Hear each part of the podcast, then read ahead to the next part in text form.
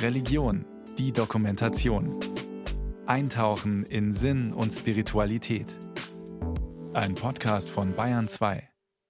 Wenn jemand auf der Bahnhofsrampe von Auschwitz gestanden ist und mit der statistisch nachweislichen Wahrscheinlichkeit von 1 zu 29 die Chance bloß hatte zu überleben, so muss ein solcher Mensch sich jeden Tag aufs Neue fragen, ob er dieser Gnade sich auch würdig erwiesen hat.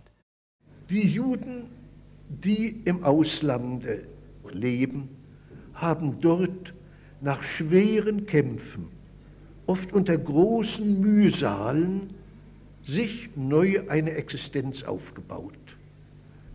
Sie wissen von Deutschland wenig und was sie wissen, erfüllt sie nicht immer mit Freude.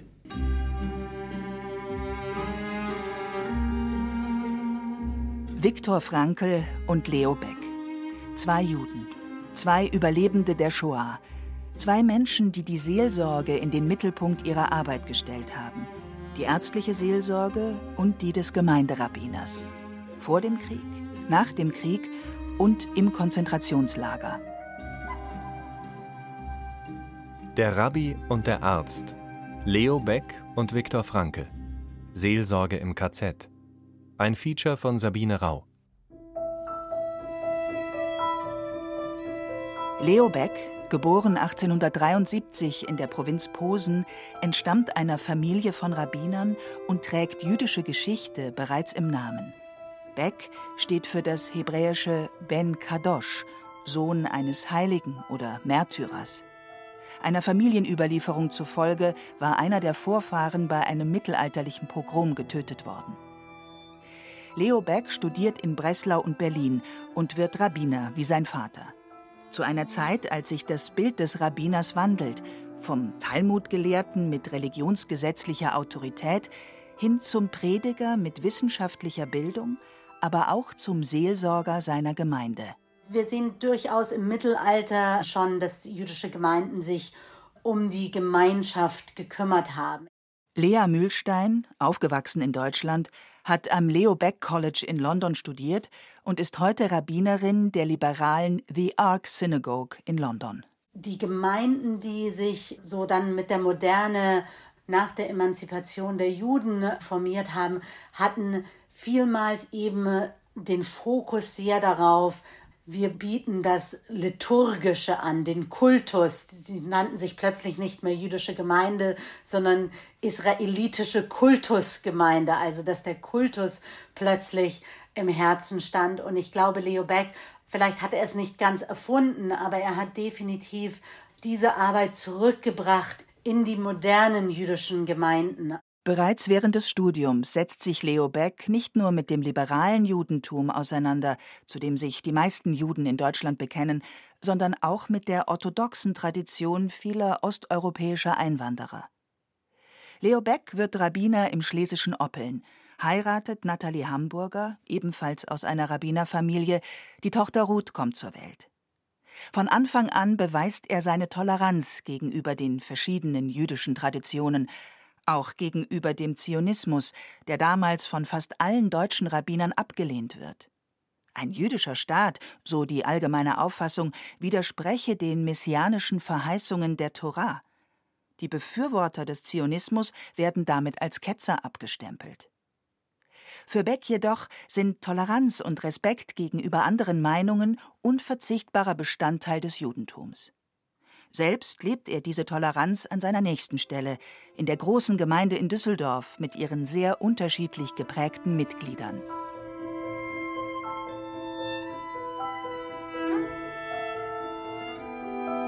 Gegen alle Hoffnung ist die vollständige Integration der deutschen Juden ausgeblieben.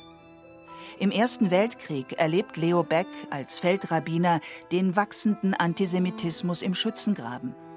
Als Reaktion darauf gewinnt der Gedanke der Gemeinschaft in den jüdischen Gemeinden an Bedeutung. Leo Beck ist nun Rabbiner in Berlin und Dozent an der dortigen Hochschule für die Wissenschaft des Judentums, die Rabbiner ausbildet und Rabbinerinnen. Leo Beck unterrichtet hier die weltweit erste Rabbinatsstudentin, Regina Jonas.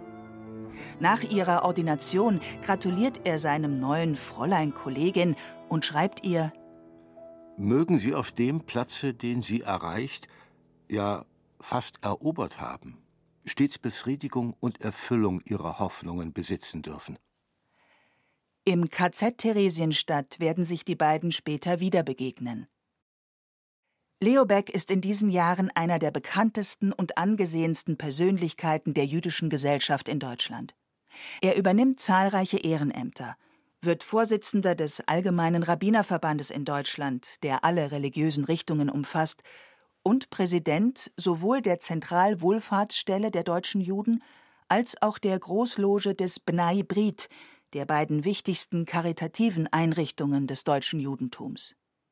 Auch international ist er gut vernetzt.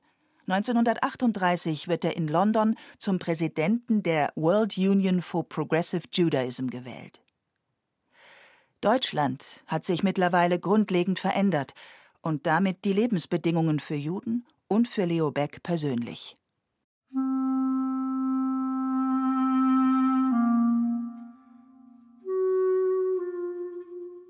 Nach der Machtergreifung Hitlers gründen im September 1933 jüdische Gemeinden und Institutionen die Reichsvertretung der deutschen Juden als Dachverband gegenüber den Regierungsbehörden. Leo Beck wird zum Präsidenten gewählt. Auf der Tagesordnung stehen nun die wachsenden Aufgaben der Wohlfahrtspflege. Berufsverbote und Diskriminierung treiben viele jüdische Familien in die Armut. Leo Beck ruft die Wohlhabenden immer wieder dazu auf, den Bedürftigen zu helfen. An den Schikanen gegen die jüdischen Bürger kann die Reichsvertretung nichts ändern. Auch nichts an der sogenannten Reichsfluchtsteuer, die bei Auswanderung zu zahlen ist. Eingeführt 1931, um der Kapitalflucht während der Wirtschaftskrise entgegenzuwirken, wird diese Reichsfluchtsteuer 1934 drastisch erhöht. Jeder Auswanderer mit mehr als 50.000 Reichsmark steuerpflichtigem Vermögen oder 20.000 Reichsmark Jahreseinkommen muss ein Viertel seines Vermögens an das Reich abführen. Gleichzeitig dürfen nur noch bis zu 2000 Reichsmark Bardevisen ausgeführt werden. Wie soll da ein Neuanfang im Ausland gelingen? Das große internationale Ansehen von Leo Beck und anderen Präsidiumsmitgliedern der Reichsvertretung hilft dabei, vom Ausland Unterstützung zu bekommen. Finanzielle, bürokratische und tätige, etwa bei der Organisation der Kindertransporte. 1937 stirbt Leo Becks Frau Natalie. Im Januar 1939 gelangt seine Enkelin Marianne mit einem Kindertransport nach England – Kurz darauf können ihre Eltern ebenfalls nach England emigrieren. Leo Beck schreibt in einem Brief Es wird einsamer, aber das ist ja Menschenschicksal. Es ist ein Foto erhalten, das Leo Beck mit Tochter und Enkelin 1939 in Westgate in England zeigt. Noch kurz vor Kriegsbeginn hatte er einen Kindertransport begleitet. Er selbst erachtet es als seine Pflicht, in Deutschland zu bleiben. Ende 1939 schreibt er an einen Freund Meine Tage ziehen durch stetige, kaum unterbrochene Arbeit hindurch. Es wird manchmal ein wenig schwer, aber die alte Karkass muss, was ja vielleicht auch ganz gesund ist. Und vor allem, ich erfahre, was das Wort meint. Versuche so zu leben, als hättest du lange und als hättest du kurze Zeit zu leben.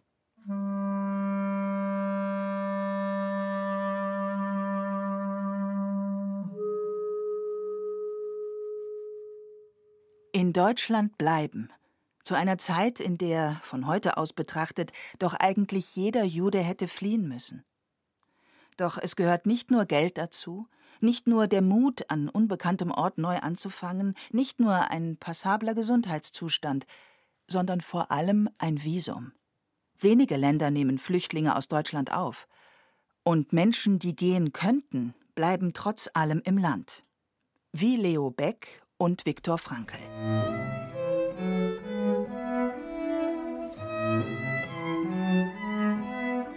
Viktor Emil Frankl wird 1905 in Wien geboren. Der Vater arbeitet im Sozialministerium, doch die Lebensumstände sind äußerst bescheiden. Bereits als Gymnasiast beschäftigt sich Frankl mit Psychologie. Mit 15 hält er seinen ersten Vortrag über den Sinn des Lebens. Er studiert Medizin in Wien und engagiert sich in verschiedenen sozialistischen Organisationen. In den 20er Jahren entwickelt er einen Ansatz der Psychotherapie, in dessen Zentrum der Sinn steht. In Anlehnung an das griechische Wort für Sinn nennt er ihn Logotherapie. 1930 organisiert er eine Plakataktion, die Jugendliche in seelischer Not ermutigt, sich an Jugendberatungsstellen zu wenden. Es ist die Zeit der Zeugnisverteilung. Die Zahl der Schülerselbstmorde in Wien sinkt nach dieser Aktion auffällig. Ausländische Universitäten werden auf Viktor Frankl aufmerksam. Er arbeitet zunächst an der neurologischen Klinik der Nathaniel Rothschild Stiftung. 1933 wird er Leiter des sogenannten Selbstmörderinnen-Pavillons des psychiatrischen Krankenhauses am Steinhof in Wien. Seine eigene Praxis wird nach dem Anschluss Österreichs arisiert. 1940 wird er, der sich nun Viktor Israel Frankl nennen muss, Leiter der neurologischen Station am Rothschild-Spital, wo nur jüdische Patienten behandelt werden. Und dann das rettende Visum für Amerika. Der angesehene Arzt könnte ausreisen, noch 1940. Als Primararzt am Rothschild-Spital stand ich unter Deportationsschutz. Das heißt, man hätte mich nicht wie andere von heute auf morgen äh, in irgendein äh, Lager im Osten, also womöglich nach Auschwitz, deportieren können. Und, das ist das Wichtige, auch meine beiden alten Eltern standen unter Transportschutz. Und dann kam eines Tages die Einladung, ich soll mir auf dem amerikanischen Konsulat mein Visum abholen für die Einreise nach Amerika. Die Eltern haben sich natürlich riesig gefreut und im ersten Moment ich auch. Endlich war es soweit.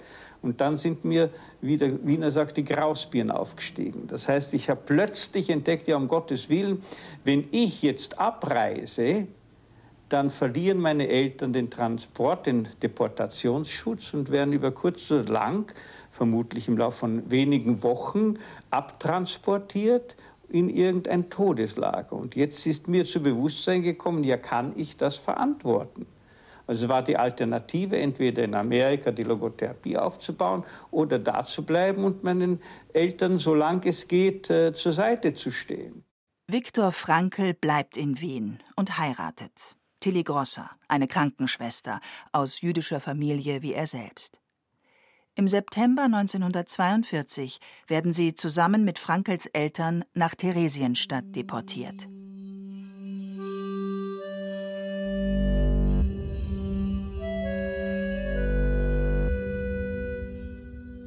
In Berlin hat Leo Beck vielen zur Ausreise geraten. Jetzt ermutigt er Einzelne unterzutauchen. Die Reichsvertretung heißt nun Reichsvereinigung der Juden in Deutschland und wird vom Staat kontrolliert. Die Möglichkeiten, Gemeindemitgliedern zu helfen beim schieren wirtschaftlichen Überleben, werden immer geringer. Nach dem Krieg erzählt Leo Beck, wie er den ersten Hinweis auf das bekommen habe, was den Menschen im Osten bevorstand. Eine Nichtjüdin sagte mir, Sie habe ihren jüdischen Ehemann bei seiner Deportation freiwillig begleitet. In Polen wurden sie getrennt.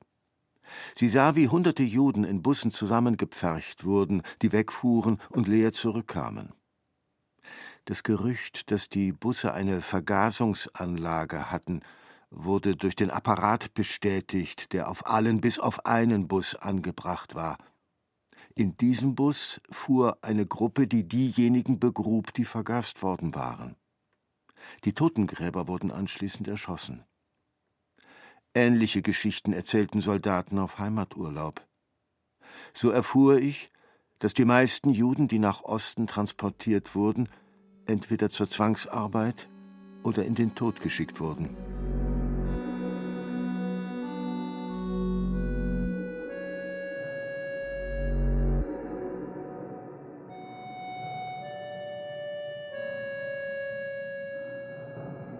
Als im Oktober 1941 die Massendeportationen aus Berlin beginnen, fordert die Gestapo die jüdische Führung auf, bei der sogenannten Umsiedelung zu kooperieren und bei der Benachrichtigung und Sammlung der Menschen zu helfen. Kollaboration mit den Nazis, wie es der Reichsvereinigung nach dem Krieg oft vorgeworfen wird? Oder ein moralischer Akt, eine Möglichkeit, Mitgefühl zu zeigen? Beck entscheidet, auch Studenten aus seinem Rabbinerseminar zu denen zu schicken, die zur Deportation vorgesehen sind. Eine Zumutung für die jungen Leute und gleichzeitig ein Spiegel von Becks Auffassung des Rabbiners als Seelsorger. Als sich die Frage stellte, ob jüdische Helfer an der Abholung zur Deportation mitwirken sollten, vertrat ich den Standpunkt, dass dies besser war, weil sie zumindest sanfter und hilfreicher sein konnten als die Gestapo und die Qual erträglicher machen würden. Es lag schwerlich in unserer Macht, dem Befehl wirksamen Widerstand entgegenzusetzen. Nach dem Krieg wird ihn mancher für diese Haltung kritisieren, ebenso dafür, dass er niemandem erzählt, was die Menschen im Osten erwartet. Er will nicht, dass sie vollkommen den Mut verlieren, dass die Zahl der Selbstmorde noch mehr ansteigt. Er hofft auf die Chance jedes Einzelnen zu überleben. Und in einem Aufruf an die Gemeinden schreibt er im Juni 1942 Jüdische Gemeinschaft bedeutet heute mehr denn je Gemeinschaft der Helfenden. Helfen mit ganzem Herzen, mit ganzer Seele, mit ganzem Verstand ist jüdische Pflicht. Da hat sich die Schlinge längst weiter zugezogen. Im Januar 1942 beraten hohe NS-Funktionäre in einer Villa am Wannsee über die, wie sie es nennen, Endlösung der Judenfrage. Die Sitzung leitet Reinhard Heydrich, das Protokoll verfasst Adolf Eichmann. Es beginnt mit einem Rückblick, einer Bilanz des bisher Unternommenen. Absatz 2 das Aufgabenziel war, auf legale Weise den deutschen Lebensraum von Juden zu säubern. Trotz Schwierigkeiten wurden bis zum Stichtag 30.10.1941 insgesamt rund 537.000 Juden zur Auswanderung gebracht. Aus dem Altreich, aus der Ostmark, aus dem Protektorat Böhmen und Mähren. Die Finanzierung der Auswanderung erfolgte durch die Juden bzw. jüdisch-politischen Organisationen selbst. Es wurde nach dem Grundsatzverfahren dass die vermögenden Juden die Abwanderung der vermögenslosen Juden zu finanzieren haben. Inzwischen hat der Reichsführer SS und Chef der deutschen Polizei im Hinblick auf die Möglichkeiten des Ostens die Auswanderung von Juden verboten. Die Möglichkeiten des Ostens? In Zügen, meist Viehwaggons, zusammengepfercht, werden die Menschen in den Osten geschickt, ohne zu wissen, wohin. Evakuierung heißt das beschönigend. Das Protokoll der Wannsee-Konferenz hält einen Plan fest, dessen Verwirklichung bereits begonnen hat. Für eine Auswanderung ist es nun zu spät. Ein Ausschnitt aus dem Protokoll. Absatz 3. In großen Arbeitskolonnen werden die arbeitsfähigen Juden straßenbauend in den Osten geführt, wobei zweifellos ein Großteil durch natürliche Verminderung ausfallen wird. Der verbleibende Restbestand wird, da es sich bei diesem zweifellos um den widerstandsfähigsten Teil handelt, entsprechend behandelt werden müssen. Die evakuierten Juden werden zunächst Zug um Zug in sogenannte Durchgangsghettos verbracht, um von dort aus weiter nach dem Osten transportiert zu werden.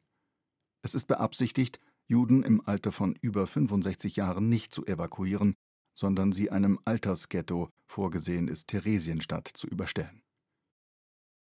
Leo Beck ist 69 Jahre alt, als am 27. Januar 1943 zwei Männer in Zivil an seiner Tür klingeln. Sie hätten Anweisung, ihn nach Theresienstadt zu bringen. Er bedingt sich Zeit aus, um Briefe zu schreiben und um seine Strom- und Gasrechnung zu bezahlen. Ein lächerliches Detail? Bürgerliche Pedanterie? Oder ein Akt vornehmer Souveränität – eine Weigerung, das eigene moralische Niveau zu verlassen.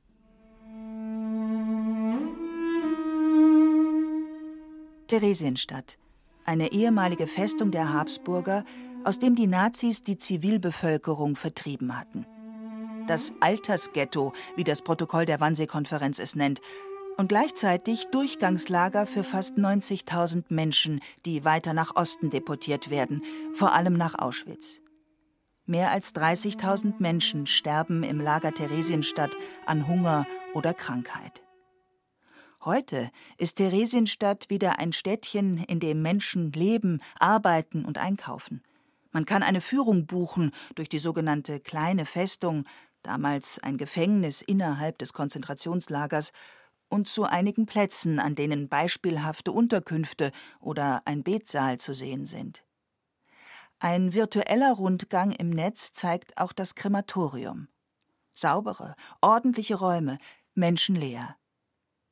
Den Ort Theresienstadt, den Leo Beck und mehr als hunderttausend andere erlebt haben und der unentrinnbar verbunden ist mit drangvoller Enge und dem Geruch des Todes und der Angst, diesen Ort gibt es nicht mehr. Es braucht Fantasie, um sich das Unvorstellbare vorzustellen, das Leo Beck nach dem Krieg beschreiben wird. Was war das Erste, was der empfand, der dort eintrat? Wenn er durch das Festungstor zwischen den Bastionen und Wällen hineingetrieben war, dann war ein Tor des Schicksals, vielleicht für immer, hinter ihm zugetan. Er war eingeschlossen.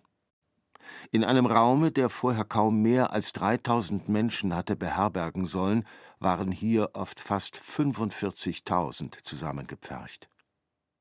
Monat um Monat, Jahr um Jahr war das die Welt. Und die Menge verschlang den Einzelnen. Auch in Theresienstadt werden die Menschen nach Kategorien sortiert. 114 Personen werden auf verschiedenen Listen als Prominente geführt, Sie bekommen eine bessere Unterkunft als die anderen und sind, zumindest zunächst, vor der Deportation in den Osten geschützt. Es sind Veteranen des Ersten Weltkriegs darunter und bekannte Persönlichkeiten des öffentlichen Lebens, wie Leo Beck, Häftling 187894. Eine Besucherin staunt über sein Zimmer, in dem ein richtiges Bett steht, ein Tisch mit zwei Stühlen und sogar ein Ofen. Noch mehr Menschen sollen staunen oder wenigstens beruhigt sein. Die Nationalsozialisten inszenieren Theresienstadt als Musterstädtchen für Juden, nämlich immer dann, wenn sich eine internationale Kommission angesagt hat. Und sie drehen einen Film, der zeigen soll, wie gut es den Juden hier angeblich geht. Leo Beck als Mitglied des Ältestenrats ist mehrmals zu sehen. Bei einem Vortrag in der ersten Reihe der Zuhörer, bei einer Sitzung der jüdischen Selbstverwaltung. Zu einer öffentlichen Aufführung des Films kommt es nicht. Doch die Dreharbeiten des Propagandawerks sind einmal mehr eine Entwürdigung der Menschen hier. Und viele der Beteiligten werden kurz darauf ermordet. Wie alle anderen muss auch Leo Beck arbeiten. Er fährt Müll und transportiert Brot und Kartoffeln durch das Lager. Mit Leichenwagen. Ein anderes Transportmittel gibt es nicht. Nach seinem 70. Geburtstag wird er für seelsorgerliche Aufgaben freigestellt. Gottesdienste werden in Kellern gefeiert, wie in den Katakomben Roms. Auf einem Dachboden vollzieht Leo Beck eine Trauung. Und er spricht ungezählte Male das Totengebet. Nach dem Krieg erinnert er sich. Ein tiefer, dunkler Gang in einem Festungswall, beinahe selbst wie ein Massengrab, war die Totenhalle. Dort standen in langer, langer Reihe oft, es hat Tage gegeben, an denen mehr als hundert Menschen starben, die dürftigen Särge der Toten, immer zwei oder drei übereinander. Und die Namen wurden verlesen und das alte Totengebet, das Jahrtausende alte gesprochen. Und dann wurden die Särge aufgehoben und hinausgetragen, während der Psalm gesungen wurde, der seit Geschlechtern die Toten auf ihrem letzten Wege begleitet, wer im Geheimnis des Allmächtigen wohnt, bis hin zu dem Schlusse, ich werde ihn meine Hilfe schauen lassen. Es war wie eine Demonstration, ein Stück Freiheit in der Knechtschaft. Draußen standen die großen, schweren Wagen, und die Särge wurden auf sie hinaufgestellt. Etwa fünfzig Schritte war es gewährt, ihnen zu folgen. Die Grenze des Lagers war dann erreicht. Nur die Toten zogen hinaus, zur Verbrennungsstätte hin.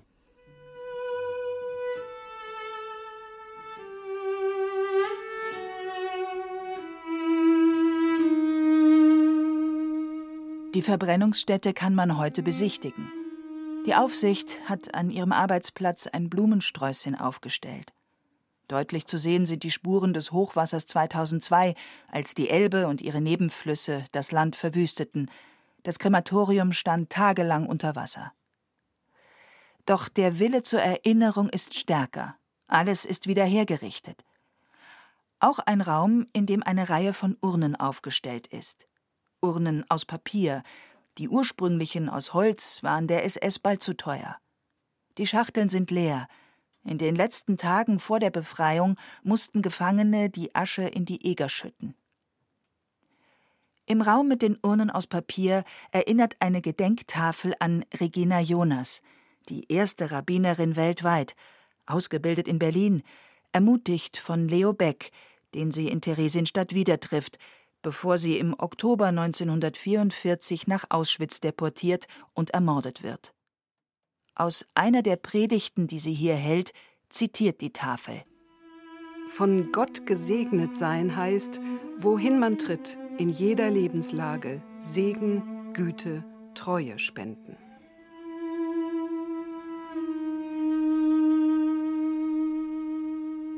Für Regina Jonas ist Theresienstadt ein Durchgangslager. Wie auch für Viktor Frankl, seine Frau Tilly und seine Mutter. Bevor auch er nach Auschwitz deportiert wird, gründet er in Theresienstadt ein Referat für psychische Hygiene. Es soll den Neuankömmlingen über den Schock der ersten Eindrücke hinweghelfen und Selbstmorde verhindern. Oft arbeitet er hier mit Rabbinerin Regina Jonas zusammen. In einer Fernsehdokumentation von 1984 zeigt Frankel ein Bild, das ein Cousin gemalt hat. Das ist eine Szene an der Stelle, wo in Theresienstadt die Einsegnungen vorgenommen wurden. Sie sehen hier die Festungswelle. Theresienstadt war eine Festungsstadt gewesen. Und hier sehen Sie Särge, die natürlich immer wieder verwendet wurden. Und in einem dieser Särge, an dieser Stelle hier, habe ich meinen Vater als Leiche zuletzt gesehen. Und unter diesem Dach in der betreffenden Kaserne dort hat mir meine Mutter ihren Segen gegeben, bevor ich nach Auschwitz weiter transportiert wurde und sie dann eine Woche später in Auschwitz direkt ins Gas gegangen ist. Viktor Frankels Ehefrau Tilly wird in Bergen-Belsen zu Tode kommen. Als Viktor Frankl 1944 nach Auschwitz deportiert wird, hat er das Manuskript seines ersten Buches dabei, Ärztliche Seelsorge. Seit 1941 schreibt er daran, auch in Theresienstadt. In Auschwitz versucht er, einen der alten Häftlinge ins Vertrauen zu ziehen. Ich pirsche mich an ihn heran, weise auf eine Papierrolle in der Brusttasche meines Mantels und sage: Du pass auf, hier habe ich ein wissenschaftliches Buchmanuskript bei mir. Ich weiß, was du sagen wirst. Ich weiß, mit dem Leben davonkommen, das nackte Leben hinwegretten ist alles, ist schon das Äußerste, was man vom Schicksal erbitten darf. Aber ich will dieses Manuskript behalten, irgendwie erhalten. Es enthält mein Lebenswerk, verstehst du mich? Da beginnt er zu verstehen. Jawohl, zu grinsen beginnt er übers ganze Gesicht, erst mehr mitleidig, dann mehr belustigt, spöttisch, höhnisch, bis er mit einer Grimasse mich anbrüllt. Da weiß ich, wie die Dinge stehen. Ich mache das, was den Höhepunkt dieser ganzen ersten Phase psychologischer Reaktionen darstellt. Ich mache einen Strich unter mein ganzes bisheriges Leben.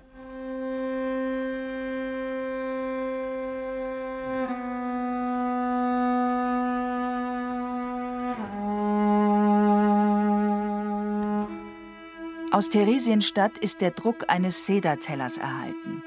Das Pessachfest, das mit dem Sederabend beginnt, erinnert an den Auszug der Israeliten aus der Sklaverei in Ägypten.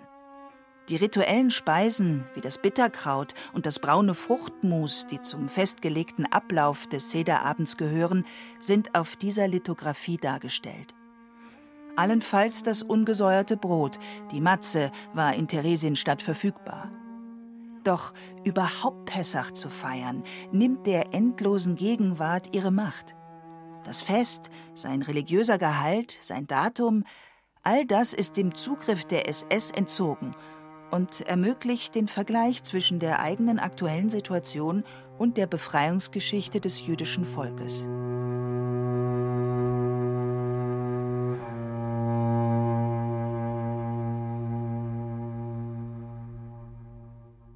Verstorbene segnen, predigen und unter allen Umständen die jüdischen Feiertage begehen. Die Aufgaben, die sich Leo Beck als Rabbiner stellt, gehen noch weiter. Er besucht Kranke, Juden wie Nichtjuden, und lädt gelegentlich einen kleinen Kreis zu Gesprächsrunden über Wissenschaft, Kunst oder Politik in sein Zimmer ein. Die Dichterin Ilse Blumenthal-Weiß. Es waren Feierstunden, die ich mit Beck verbrachte. Stunden, da alle Schrecken, Ängste und Entbehrungen nicht vorhanden schienen. Denn niemals, wirklich niemals, sprachen wir über die furchtbare Lage, in der wir uns befanden. Man halte mich nicht für überschwänglich, wenn ich jene Stunden mit einem Höhenflug des Geistes vergleiche. Verstand es Beck doch, mich mehr denn je davon zu überzeugen, dass es selbst unter den erniedrigendsten Bedingungen möglich ist, den wahren Werten des Lebens treu zu bleiben. Leo Beck ist nicht der Einzige in Theresienstadt, der die Menschen dazu ermutigt. Eine Reihe von Künstlern organisiert Musikabende, zunächst im Geheimen, später unterstützt von der SS, die das Lager Theresienstadt internationalen Organisationen als Vorzeigeghetto präsentiert. Die Aufführung der Kinderoper Brunjibar ist das berühmteste Beispiel. Es gibt eine Bibliothek, Menschen, die anderen vorlesen und Vortragsabende, an denen sich auch Leo Beck beteiligt. Er führt eine Liste mit 28 Themen. Ruth Klüger ist damals elf Jahre alt. In ihrer Autobiografie Weiterleben erinnert sie sich. Leo Beck redete zu uns auf dem Dachboden. Wir saßen zusammengedrängt und hörten den berühmten Berliner Rabbiner. Er erklärte uns, wie man die biblische Geschichte von der Schöpfung der Welt in sieben Tagen nicht verwerfen müsse, weil die moderne Wissenschaft von Millionen Jahren weiß. Ich war ganz bei der Sache, berührt erstens von der festlichen Stimmung, wie wir eng unter den nackten Balken saßen, und zweitens von diesen so schlicht und eindringlich vorgetragenen Ideen. Er gab uns unser Erbe zurück, die Bibel im Geiste der Aufklärung. Man konnte beides haben, den alten Mythos, die neue Wissenschaft. Ich war hingerissen. Das Leben würde noch schön werden. So wenig wie die Propaganda der Nazis dürfen solche Erinnerungen darüber hinwegtäuschen, wie das Leben im Lager war. Ruth Klüger 1996 in einem Interview. Sind ununterbrochen Menschen gestorben. Man lebte in einer Situation, die für mich heute, wenn ich zurückdenke, wirklich schwer vorstellbar ist. Man hat es einfach hingenommen, dass rechts und links Leute gestorben sind. Und man hat auch unentwegt Hunger gehabt. Ich habe einen Theresienstadt nie satt. Also das ist die Folie, gegen die sich diese positiveren Dinge abgespielt haben, von denen ich eben sprach. Ruth Klüger gehört zu den Zehntausenden, die von Theresienstadt weiter in den Osten deportiert werden. Leo Beck ahnt, nein, er weiß, was das bedeutet.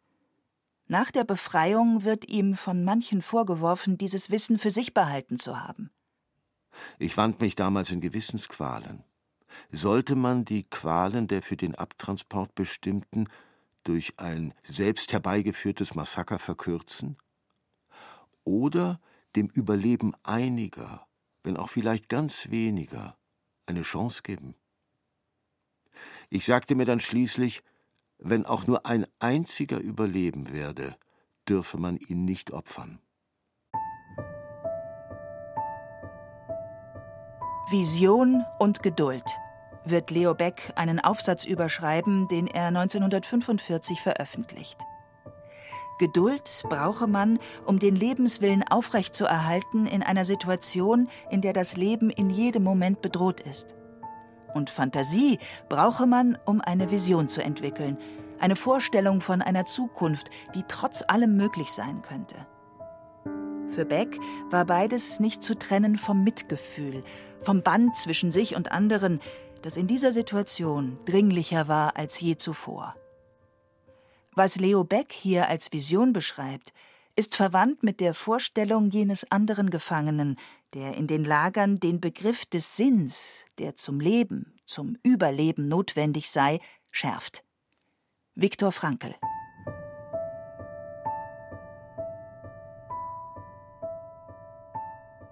Es muss Juli oder Anfang September 45 gewesen sein, kam meine treue Hertha Liang wieder ins Büro und sagte, da ist ein auf Skelett abgemagerter Mann in der Schlange, der kann kaum noch stehen. Ich bitte Sie, empfangen Sie ihn. Der Amerikaner Field Horine ist seit Juni 1945 Chief of Section bei Radio München, dem Sender der amerikanischen Militärregierung. Ich sagte, ja, bitten Sie herein. Er nahm Platz vor mir, fast nur noch ein Skelett. Ich sagte, ich darf Sie fragen, wer Sie sind? Ja, ich heiße Viktor Frankl. Ich sagte, was bringt Sie zu mir? Ich war im KZ und meine ganze Familie ist umgekommen. Ich habe überall gesucht und keinen einzigen Überlebenden gefunden. Und warum kommen Sie denn gerade zu mir? Er sagte, ich denke, ich könnte vielleicht dazu beitragen, die Bevölkerung ein wenig aufzuklären über das, was tatsächlich in den KZs geschehen ist.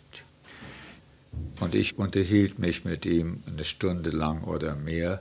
Und dann sagte ich, Dr. Frankel, wenn Sie ein bisschen sich erholt haben und äh, zu Kräften wieder gekommen sind, könnten Sie vielleicht sich vorstellen, dass Sie eine Sendereihe für uns veranstalten, in der Sie berichten würden, so sachlich wie möglich, wie es Ihnen gelungen ist zu überleben unter den Toten, die sie umgaben. Er sagte, ich werde es versuchen. Diese Sendereihe ist nicht erhalten. Doch zur selben Zeit entsteht Viktor Frankls Buch Ein Psycholog erlebt das Konzentrationslager, das später in den zahlreichen Neuauflagen den Titel tragen wird Trotzdem Ja zum Leben sagen. Ein Zitat aus einem Lied, das Häftlinge des KZ Buchenwald geschrieben hatten. Er widmet das Buch der toten Mutter und nennt es einen psychologischen Versuch. Er ist darauf gefasst, dass mancher ihm, als Selbstbetroffenem, die nötige wissenschaftliche Distanz absprechen wird. Gleichzeitig weiß er um die Überzeugungskraft seiner Selbstbeobachtung. Er gliedert seine Erlebnisse in verschiedene Phasen, analysiert und interpretiert die Reaktionen der Gefangenen, den Schock, den Schmerz, die Träume, die Apathie, die Flucht nach innen. Und er ist Patient, Therapeut und Beobachter in einer Person, was sich auch später durch viele Berichte hindurchziehen wird. In Auschwitz ist Viktor Frankl nur kurz. Er wird zu Erdarbeiten in die Arbeitslager Kaufering und dann Türkheim transportiert, Nebenlager des KZ Dachau. Und wie in Theresienstadt und Auschwitz nutzt er einen Trick, wie er das nennt, der ihm hilft zu überleben. 1984 besucht er die Orte noch einmal und erinnert sich. Ich habe mir vorgestellt, dass ich hinter einem Vortragspult stehe, in einem schönen, großen, warm geheizten, hell erleuchteten Saal und einen Vortrag halte vor einem interessiert lauschenden Publikum. Und dass ich gerade über das unter dem Titel Psychologie des Konzentrationslagers über das spreche, wodurch ich während dieses Erlebnisses hindurchgehen muss. Also das Hinwegstolpern über die vereisten Felder in offenen Schuhen, aufgebrochene Wunden und so weiter und so weiter. Und all das, was ich erlebt habe, schildere ich in diesem Vortrag. Und dadurch konnte ich mich über die Situation erheben, mich von der Situation distanzieren, indem ich sie objektiviert habe. Die Distanz als Wissenschaftler hilft ihm auch beim Überleben einer Fleckfieberepidemie.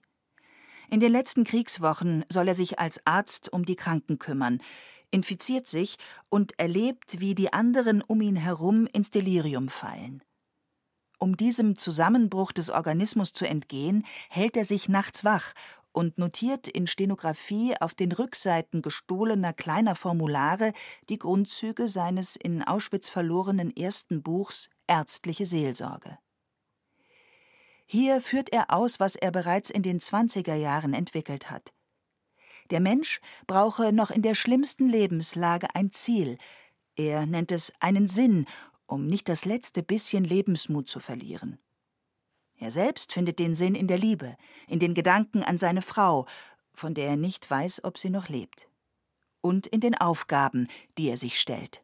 Tatsache ist, dass ich nach Auschwitz gekommen bin mit einem Buchmanuskript, einem fertigen, eingenäht unter dem Mantelfutter. Also damals hatte ich schon ein buchfertiges Manuskript über die Logotherapie. Also das war schon da.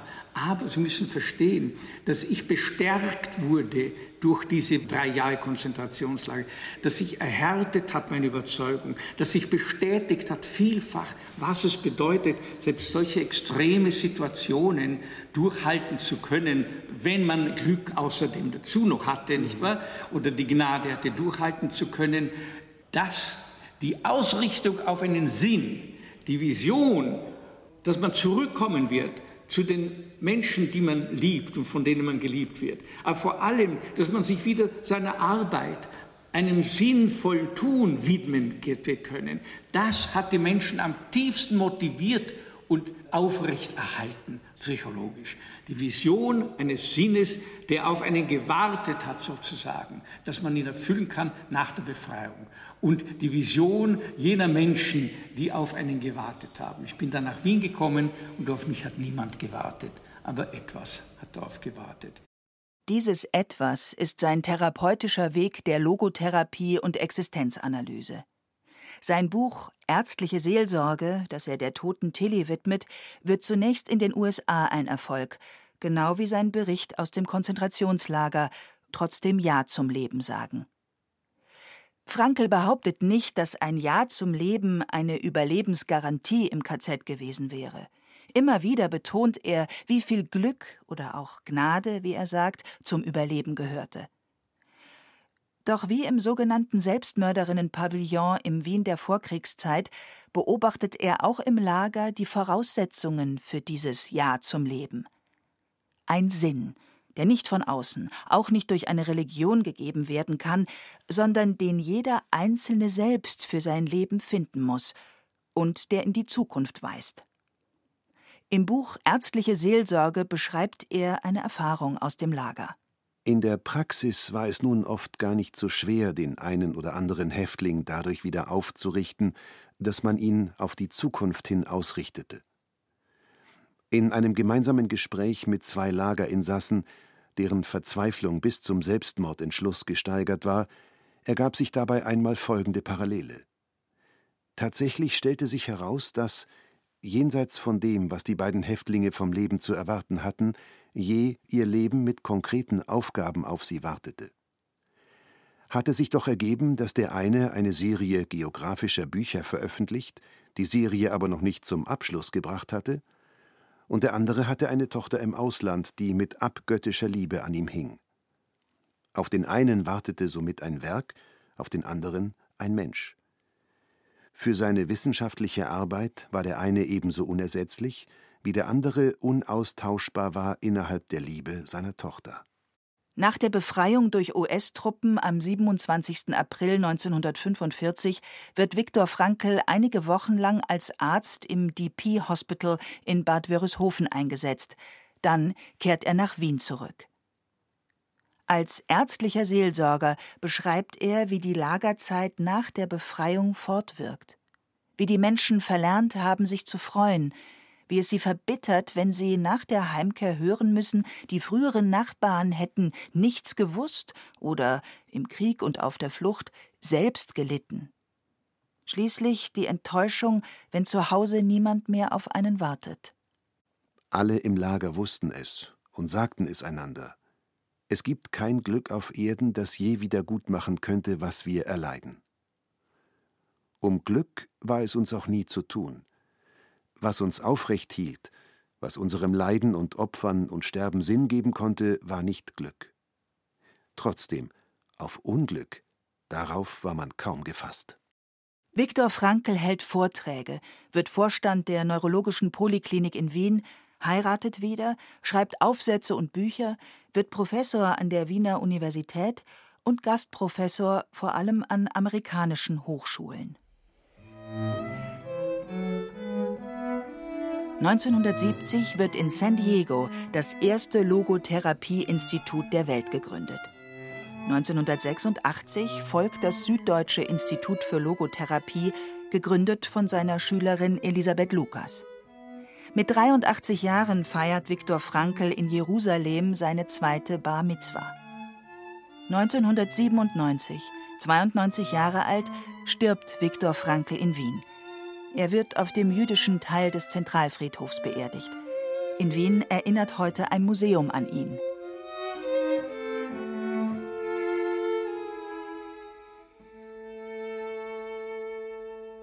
Und Leo Beck, der Rabbiner? Als die Rote Armee im Mai 1945 das Lager Theresienstadt befreit, bleibt Leo Beck angesichts einer Typhusepidemie bei den Kranken und Sterbenden. Erst Wochen später bringt ihn ein Flugzeug zu seiner Familie in London.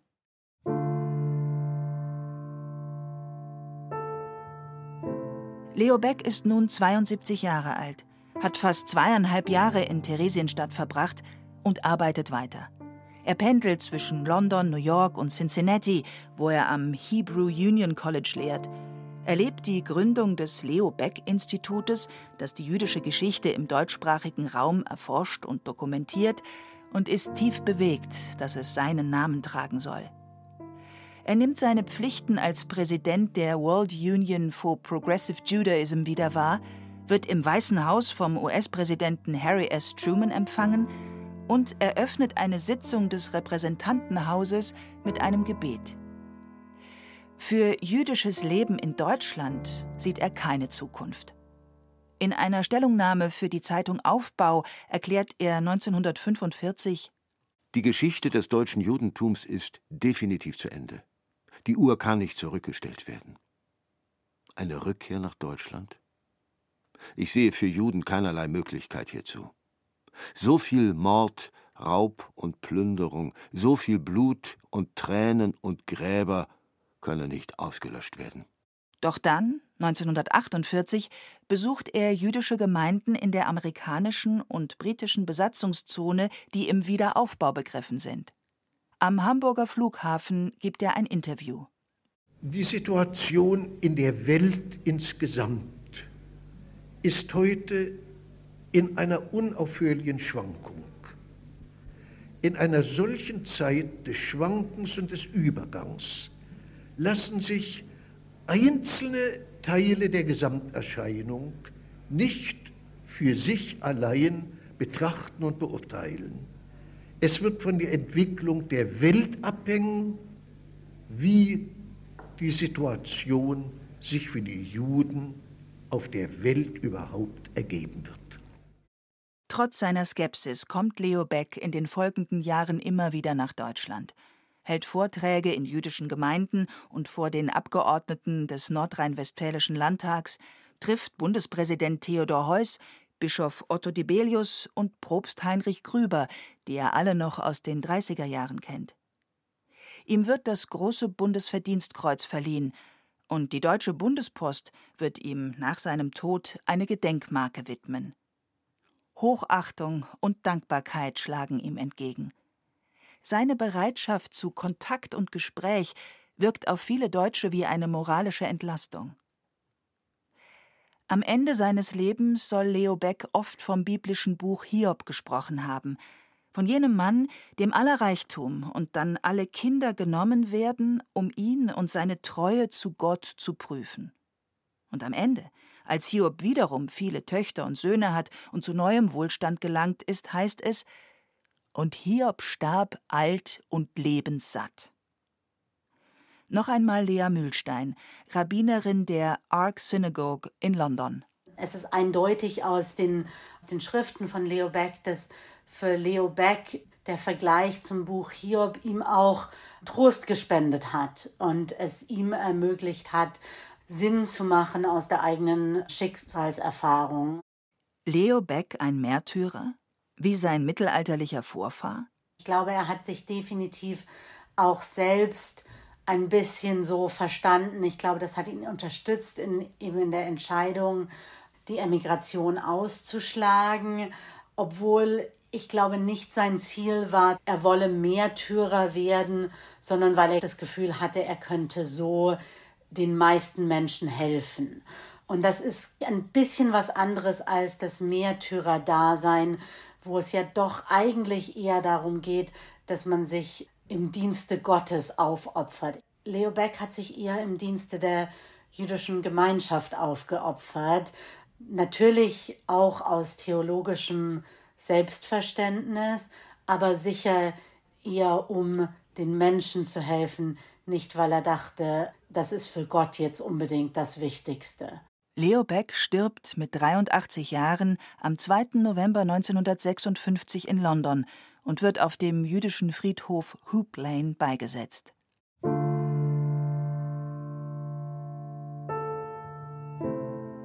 Leo Beck und Viktor Frankl, der Rabbi und der Arzt.